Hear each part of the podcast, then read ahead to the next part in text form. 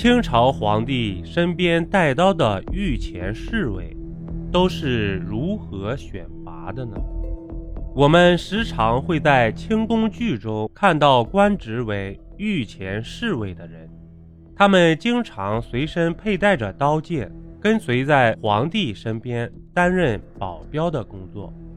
然而，在过去不时都会有皇帝遭到刺杀的事件发生，在宫中的兵器管制相当严苛。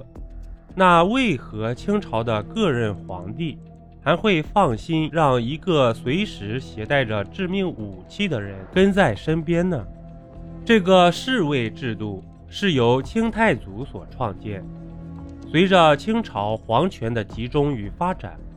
侍卫制度也变得更加详尽且壮大，而在清朝的宫廷侍卫官中，有御前侍卫、清门侍卫、大内侍卫等。想要担任这些职位并不简单，尤其是御前侍卫的选拔制度十分严苛。基本上只有满族、蒙古族的贵族、功臣后代或武举考中的进士才有资格。有了优良的出身还不够，这些人还得接受严格的训练。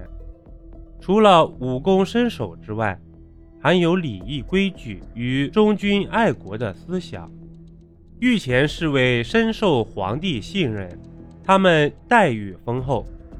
御前侍卫在服装穿着上可以享有特别的待遇，而且还可以穿上只有皇帝才能使用的明黄色的黄马褂。再者，御前侍卫的升迁条件相当容易，因此清朝出了特别多侍卫出身的权臣与重臣，和珅就是其中的一个。而御前侍卫还可以选择转为文职，这个升迁方式也成为了勋贵子弟进入政界核心的重要捷径。主播新专辑《民间故事一箩筐》，筐筐不一样，正式上线，欢迎您收听订阅。本集播讲完毕，点个关注，订阅一下哦，下集我们不见不散。